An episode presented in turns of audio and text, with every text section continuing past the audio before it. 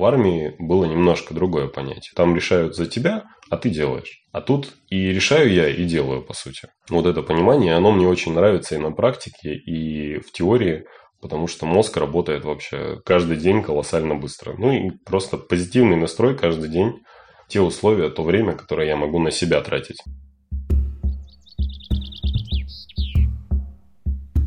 Привет, я Катя Золотых. А я Женя Щелчкова. И это подкаст «Шкала Бафорта», где мы исследуем, что становится ветром перемен в жизни разных людей. В какой момент мы решаемся сделать шаг и изменить свою жизнь? И как объяснить, что для этого одним нужно испытать потрясение, вторым банальную скуку, а третьим просто вспомнить детские мечты. И зачем?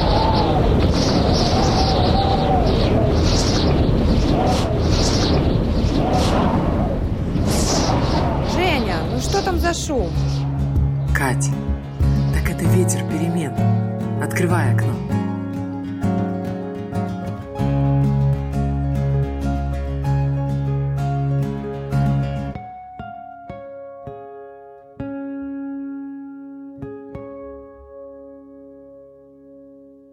Всем привет! В эфире девятый выпуск подкаста о переменах «Шкала Бафорта». Привет! Сегодня мы пригласили в гости лидера благотворительного фонда «Сердца трех» Максима Баева. Но так было не всегда. Раньше Макс был, не поверьте, военным. Об этой трансформации мы сегодня и поговорим. Макс, привет. Привет, привет, девчонки. Макс, расскажи, почему ты стал военным? Хороший вопрос, и ответом на него станет э, девушка, которая жила в Калининграде и из-за которой я сюда, собственно, и переехал вообще. Для меня единственной на тот момент возможностью в 2016 году было, чтобы остаться здесь и остаться с ней, это остаться в армии. Сколько, получается, в общей сложности ты служил в армии? Работал по контракту, если я правильно поняла? Правильно, в общей сложности это было год срочной службы, то есть прям вот это обязательная тема, и 4 года, 4 года контракта. Да, закончились они вот буквально три месяца назад. И как тебе работалось в системе? Насколько я понимаю, система, армия – это постоянный контроль над твоей жизнью. Тебя это не напрягало? Тебе в этом как жилось? Ну смотри, у меня как получилось вообще? То есть я молодой парень, которому 19, уезжает в армию и попадает вот в жесткие рамки системы, в которой как бы тебя кормят, одевают, говорят, что делать. По сути, думать особо ничего не нужно – ну и в целом весь год э, думаешь о том, как бы побольше погулять, как бы с кем-то увидеться, как бы не приходить в часть, потому что ты всегда на одной территории. То есть следующий год после этого у меня был просто вот в таком расслаблении конкретном. Я получил возможность выходить из части, там, не знаю, ездить в кинотеатры, на море и так далее. То есть такой, я очень долго вот это вот все себе брал, брал, брал со всех сторон, как бы, и, ну, даже не думал о том, что я дальше продолжаю находиться в этой системе. На третий год уже пришло осознание, что так-так, подождите-ка, что-то здесь не совсем все так просто, надо подумать, посмотреть с разных сторон. И на третий год уже появилось желание что-то в жизни у себя поменять в этом плане. Ну и начался поиск решений всяких. Слушай, Макс, а некоторые военные остаются в системе, потому что она обеспечивает им э, стабильную жизнь. То есть это доход, льготы в медицине, ипотека, образование.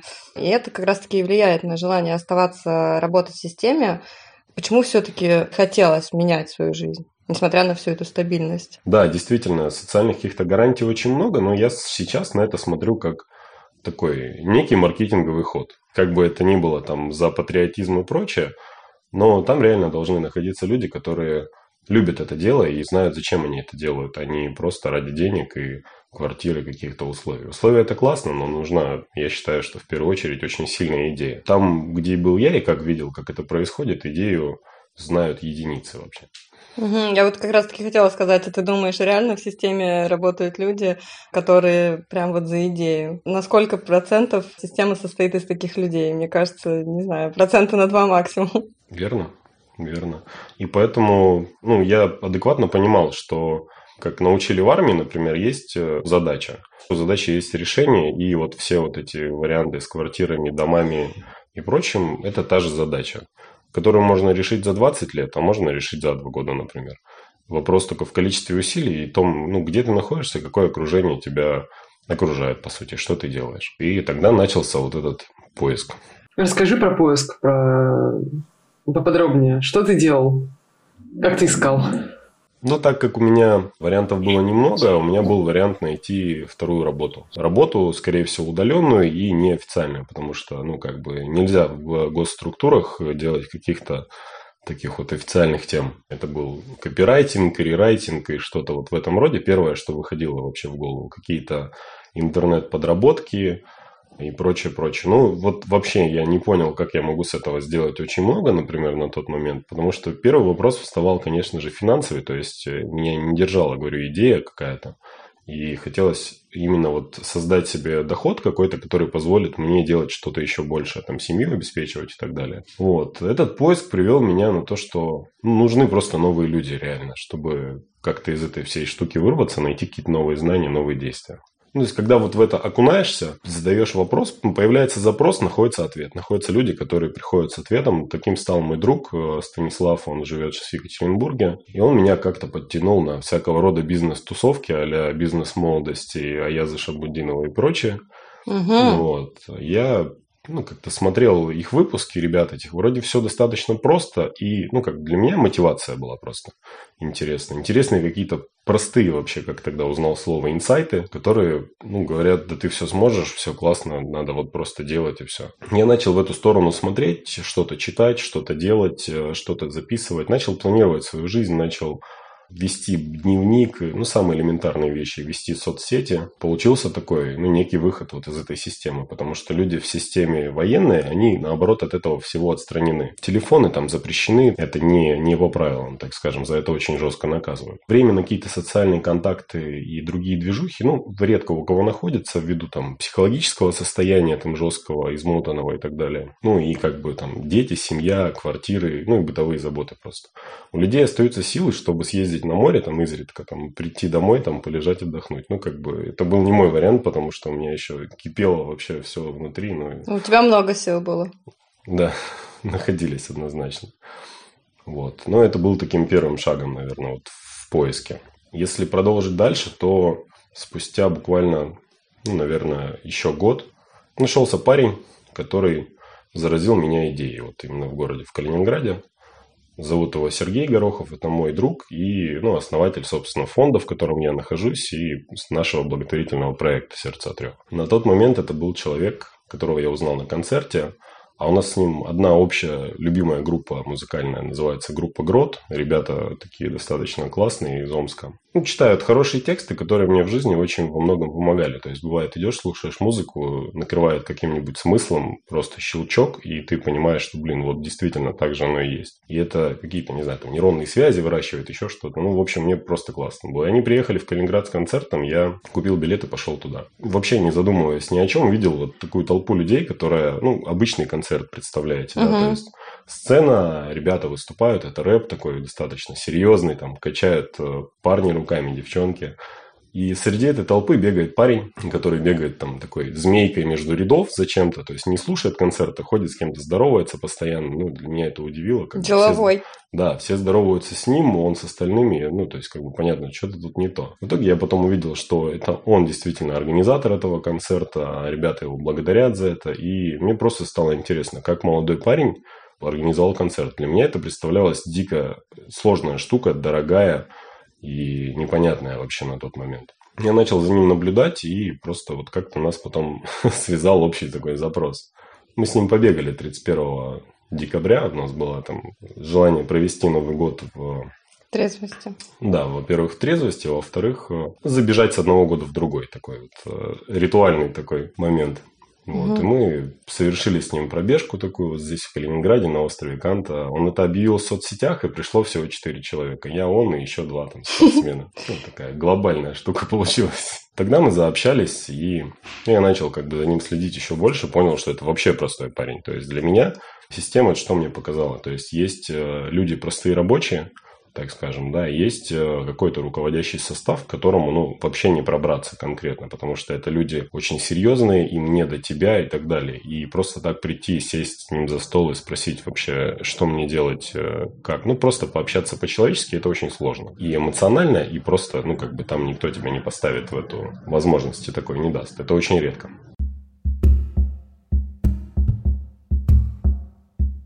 Вы с ним познакомились на концерте.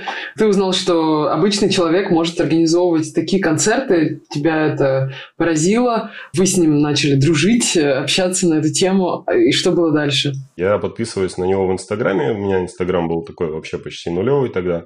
И он пишет такую идею. Ребята, я придумал то, что нас всех объединит, э, сделает мир лучше, добрее, там, богаче всех и так далее. Замашка такая утопическая очень, как бы она много где мелькала, но я как бы на это очень сильно купился, думаю, так, интересно. И он добавил такую фразу, напишите мне через пять дней. Я как, как военный, я выждал ровно пять дней, и написал ему на пятый. Говорю, Серега, ну что там, давай, пять дней прошло, рассказывай. Ну, как бы меня это очень сильно купило. Он рассказывает, что я придумал систему, в которой люди смогут заниматься благотворительностью, спортом, саморазвиваться, зарабатывать деньги и тем самым как бы спасать жизни. Очень много. Давай встретимся и пообщаемся на эту тему. Мы с ним встречаемся буквально 40 минут. Он рассказывает мне вот эту идею о том, что есть сетевая компания. Она дает возможность человеку работать в, по сути, сути, любой точки мира, с любого города, не быть привязанным к, ну вот как был привязан я, например, да, к армии или чему-то такому. И когда пришел в армию, мне сказали, как там же тоже очень красиво рисуют, это возможность путешествовать, э, интересная работа, классные люди. Ну вот такая вот продажа вот этого мероприятия всего была. И чтобы путешествовать в армии, да, там, чтобы поработать в другом городе, ну, надо очень сильно постараться, чтобы перевестись, как бы. Возможность путешествовать по родной стране, то есть. Да, да, да.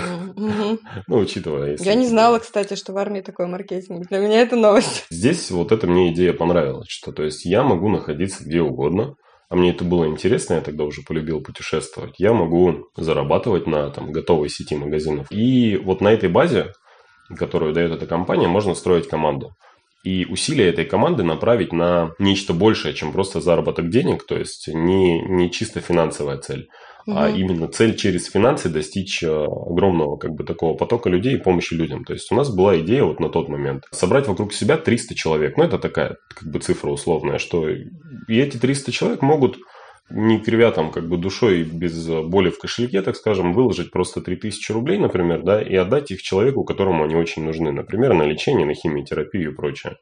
А, и мы могли за день вот с этой идеей там, собрать миллион. Человеку спасти жизнь и идти дальше, делать свои дела. То есть у нас была вот такая, создать группу обеспеченных людей, которые могут вот таким образом спасать жизни. Как их создать и на чем они будут создаваться, вот дала базу эта компания. Слушай, да, это, кстати, очень э, необычно. Я, конечно, не знаток, на чем основываются обычно благотворительные фонды, но вот эта модель, мне кажется, прям я такого вообще не слышала. Я слышала, например, вот есть такое расхожее мнение, что благотворительность – это махинация отмывания денег. Ну, то есть, что просто фонд создается для прикрытия, на самом деле он создается для того, чтобы обогатиться.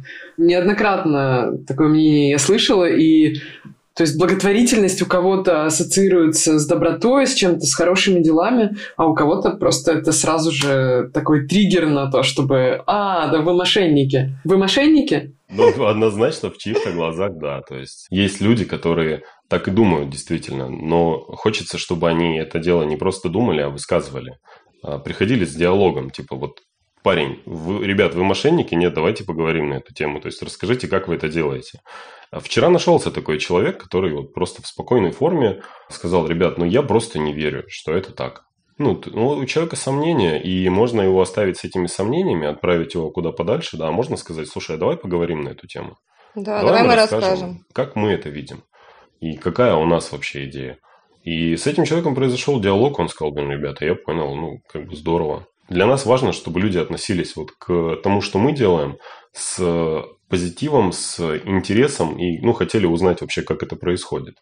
Наша благотворительность – идея большого количества людей. Мы работаем в основном через Инстаграм, то есть закрываем сборы, находим какие-то ресурсы, строим там, сейчас начинаем строить приют для животных там и так далее.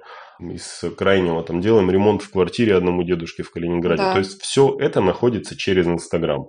Потому что есть огромное количество людей, у которых есть ресурс. Есть еще какое-то количество людей, у которых есть время, например, которые готовы этим заниматься. Вот как я, например, Сергей, еще несколько там десятков, наверное, ребят, которые есть в нашей команде, кто прям активно в этом участвует. Ну, и эти ребята, они, собственно, зарабатывают благодаря сетевой компании, правильно? Да, совершенно верно. Ну, жить-то что... на что-то нужно, поэтому... Да, мы очень-очень разные способы попробовали. То есть для меня сердца трех это как ребенок такой, который родился полтора года назад с э, вот таким одним заложенным принципом. И вот эти полтора года он трансформируется. То есть тогда он был такой, сейчас он уверенный в своих шагах уже немножечко там как бы встал, может пройти дальше, ну и постепенно учится. Ну и мы, соответственно, на этом фоне. У нас есть люди, кто с нами в теме заработка, конечно же, есть и люди, которые вообще не в этой теме, и нам важны, по сути, все, потому что у каждого человека есть какая-то потребность помогать. Он может помогать деньгами, он может помогать своим временем, может помогать репостом, комментарием или лайком. То есть это все в наших, э, ну вот в этом, в наших рамках оно является помощью. Ну, мы это делаем, показываем людям, насколько это просто. Когда, допустим, говорят, что нужно закрыть какой-то сбор, да, человеку там, миллион рублей на химиотерапию, например. Вот. Ну, это крайне, это сейчас то, что у нас конкретно происходит. У нас есть в Калининграде женщина, у которой рак четвертой степени, ей нужен миллион, чтобы сделать 6 блоков химиотерапии в Санкт-Петербурге. Собрали мы ну, около 300 тысяч уже. Обычный человек думает, что вот этот миллион, да, и когда он проходит мимо такого поста, ну, мне нереально, у меня нет миллиона, я не могу помочь. Он проходит мимо. Мы показываем людям, что если там тысяча людей скинется по 100 рублей, это уже как бы, ну извините, это уже 100 тысяч получается. А если таких людей будет там 10 тысяч, по 100 рублей. Ну, раскладываем большую сумму да, на большое количество людей. И тем самым показывая легкость. А это доступно каждому. Иногда можно в чем-то там себе отказать, там, не знаю, в пачке печенья и там стаканчике кофе и спасти человеку жизнь. Ну, то есть, вот так это выглядит в нашем представлении. Мы это доносим до людей, стараемся. Получается. Нет, ну людей тоже можно на самом деле понять, те, кто не верит, потому что обычно вообще благотворительный фонд это довольно закрытая такая тема, то есть никто не обсуждает, что там внутри фонда происходит, как там все работает. Это сейчас вот реально для меня новость. Ну, во-первых, это новый формат, тот формат, который выбрали вы, да, для развития фонда. А, во-вторых, вообще как бы люди не знают, как все внутри устроено. И, естественно, рождается вопрос, а куда уходят эти деньги. Ну, никто не контролирует, да. Может быть, тысяча людей скинули по 100 рублей, а может быть, они каждый по 500 скинули, и вы там 100 тысяч отдали на благотворительность, остальное себе в карман положили. Наша задача, вот, допустим, меня как лидера и других ребят, э, показать, что это можно узнать. И мы людей приглашаем к нам в команду. То есть я других фондов, как бы, ну, такого слышал достаточно редко. У них есть определенный штат сотрудников, у них есть те, кто им постоянно помогает, есть меценаты и так далее, и так далее. Наша задача просто найти людей, которые с нами по пути, так скажем, во всех этих идеях, и пригласить их в команду просто. Мы приглашаем, а, рассказываем нашу идею и показываем, что человеку, что ты можешь прийти и посмотреть, как это делается все изнутри. То есть вообще понять там. Каждый. А, да, каждый. конечно, абсолютно каждому человеку. И абсолютно для каждого человека, я считаю, у нас есть э, предложение. Потому что кто-то находит здесь возможность реализоваться за счет помощи, кто-то за счет каких-то там тренировок и прочего-прочего, потому что мы там заняты как бы и ЗОЖ темой. И, да, бы... мы поговорим еще про это чуть-чуть попозже. Да, да. Просто потребность в общении у людей есть очень огромная в общении, в общении и окружении, которое тянет тебя наверх. Мы стараемся эту тему как раз создавать и множить прям в людях. Чтобы человек, приходя к нам, он ощущал энергетику, ощущал тепло, ощущал то, что он не один, и как бы, ну, в случае чего у него всегда есть толпа людей, которые встанут за него горой и готовы помочь в любых жизненных ситуациях.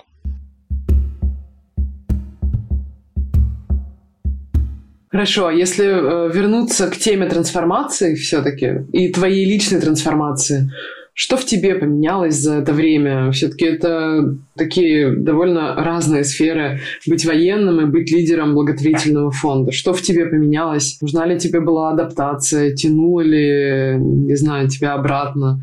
Может быть, к стабильности, к какой-то предсказуемости?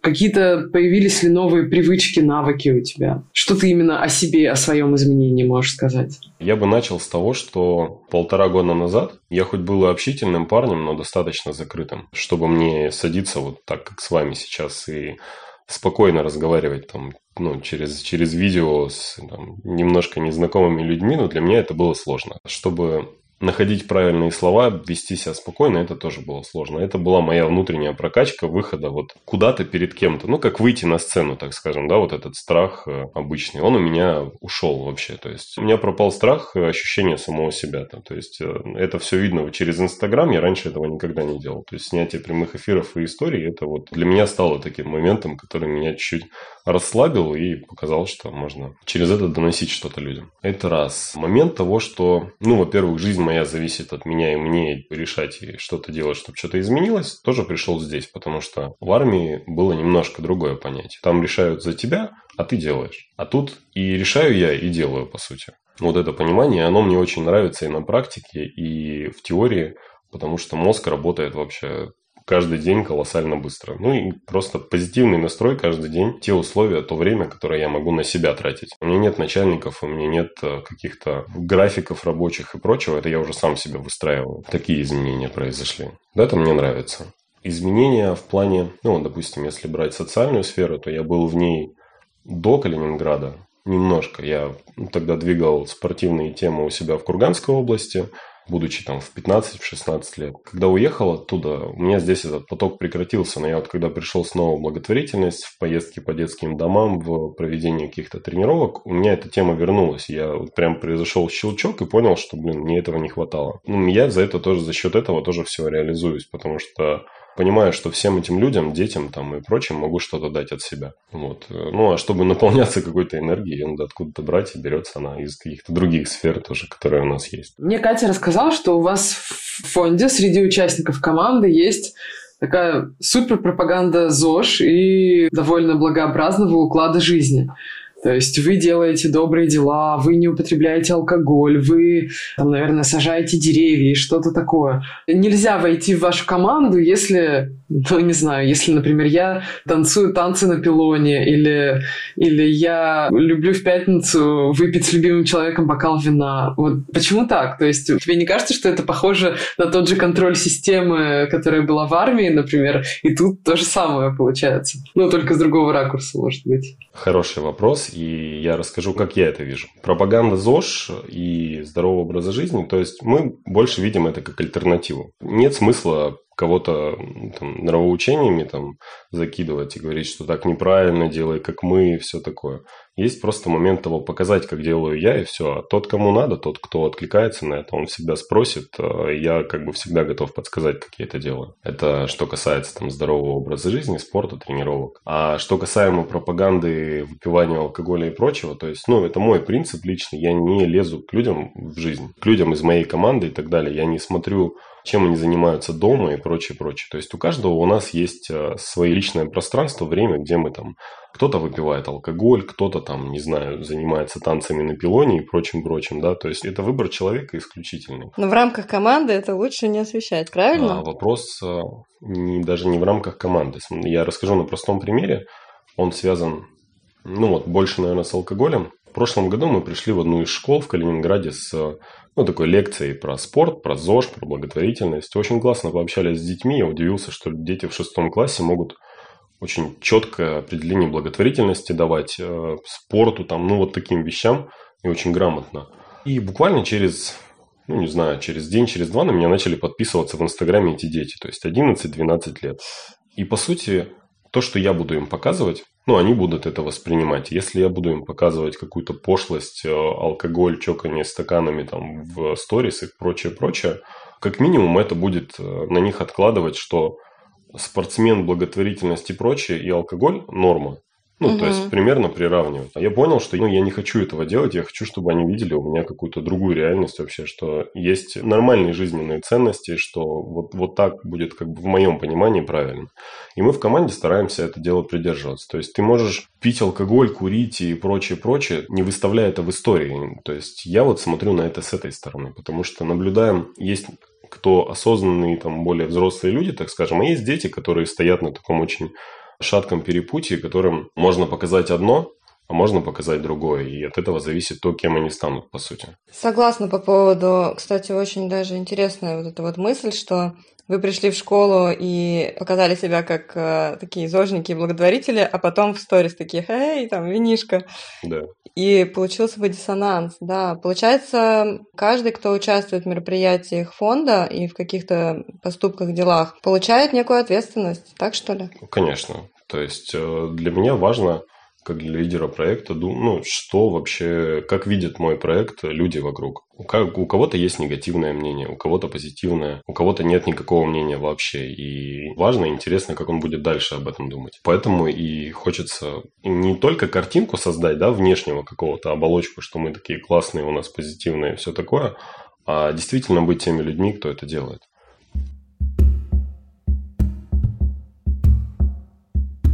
Макс, а скажи, что для тебя ветер перемен? Сразу вспомнил Балтийское море, в которое я влюбился вообще за эти все годы. Мой ветер перемен дует э, чаще всего у меня в голове, как бы он такой. Да, сейчас с оттенками Балтийского, как бы, безусловно. Для меня ветер перемен – это путешествие. Вот как я это вижу. И путешествие, оно там, начиная с реального путешествия, там где-то по России, по местам определенным, потому что это очень сильно питает это всегда новые люди, новые знакомства. И путешествий вот э, такого плана, когда ты переходишь от задачи к задаче какой-то, которая тебя требует совсем разных э, каких-то навыков, э, условий, разных людей и прочего. И это очень сильно меняет. Ну, меня в том числе. А его можно измерить, ветер перемен? Шириной улыбки на лице, наверное. Как бы, ну, Какая милота. Честно, такими абстрактными понятиями, уровнем энергии, позитива снова. Возможно, уровнем дохода, да, в чем-то, потому что, ну, как бы ты ни был добр и позитивен, все равно есть те моменты, которые нужно закрывать э, в своей жизни, и это для меня тоже определенный ветер перемен который я могу как бы использовать в свою пользу и могу показать, где его взять людям. У нас э, в выпусках э, герои часто говорят, что ветер перемен дует из недовольства. Да, Жень? У тебя из твоих слов получается, что ветер перемен э, дует из позитива. Это сейчас. Давай тогда отмотаем немножечко назад. И когда, собственно, ветер-то родился, там было конкретное недовольство недовольство тем, где я, что я делаю, зачем я это делаю, кто меня окружает. Вот, вот это все, и оно меня дунуло в нужном направлении. Ну и сейчас все это дело нарастает. А так однозначно, да, согласен со всеми ребятами этим. А чего хочется для себя и для фонда в будущем?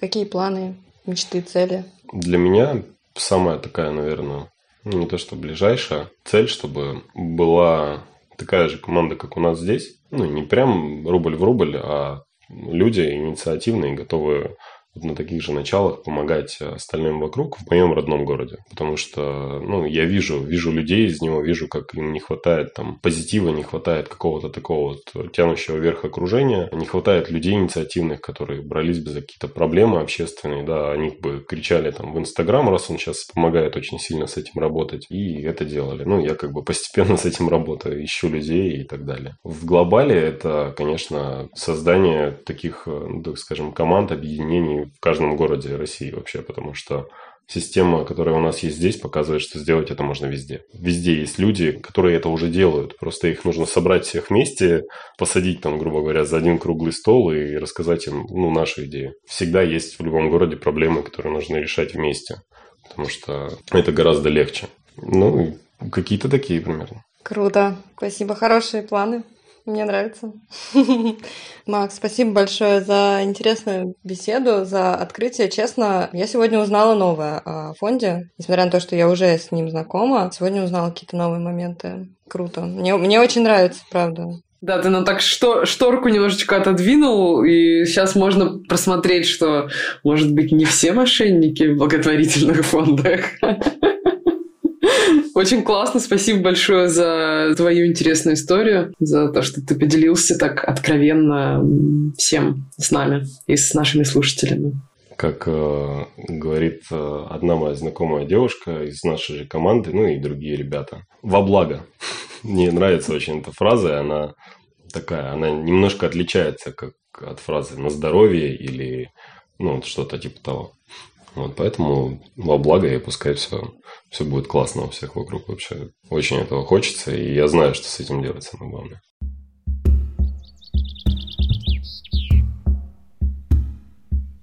Слушайте нас на всех подкаст-платформах, пишите отзывы, ставьте лайки, сердечки. Мы все читаем и рады откликам. Всем хорошего настроения. Пока-пока.